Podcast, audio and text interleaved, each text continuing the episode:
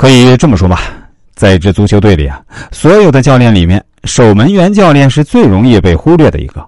我有时候想提点自己的想法，都经常得不到重视，反而一旦犯了什么错误，却又是被批的最厉害的一个。比如在一场比赛的最后阶段，我们所在的球队是落后的，但是还有最后一次进攻的机会。当时这个守门员应该跑上去参与进攻，但几乎是普通老百姓都知道的常识。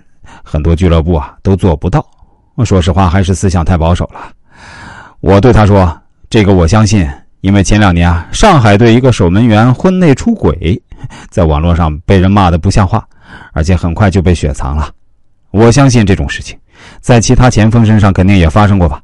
但前锋发生这样的事情，肯定是不会被雪藏的。毕竟培养一个前锋是花了俱乐部很多钱的。不过话又说回来，我认为您现在的当务之急呢？”是要努力提高自己的业务水平，多学习欧洲和拉美国家的先进经验。如果有出国的机会啊，一定要抓住。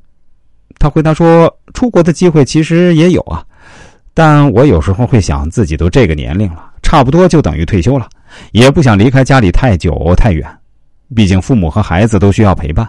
另外，我有时候也是在跟俱乐部的领导赌气，所以也放弃过很多次出国留学的机会。”我对他说。这些就是您今后需要改进的地方啊！既然选择了做这行，那还是要具有这方面的职业道德。比如，国外很多足球教练真的就可以具备一种不怒自威的霸气，没有哪个球员敢对有霸气的教练提出挑战。但这些只有到了那样的环境中，你才有可能真正学到其中的精髓。所以，我希望您今后如果有出国学习的机会，一定要削尖了脑袋去争取。他回答说。好的，我以后一定争取。我还对他说：“刚才您所讲的，在比分落后的情况下，最后一次进攻的时候，为什么守门员不能参与进攻？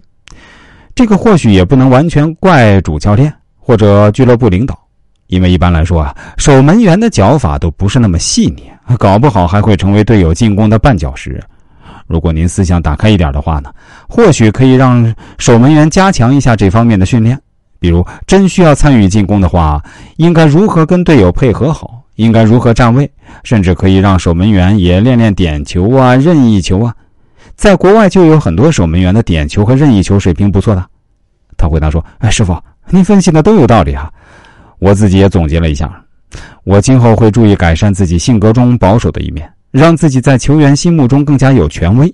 另外，要抓住出国学习的机会。”还有就是让守门员也具备一定的进攻手段。我说是啊，大致上我就是这个意思。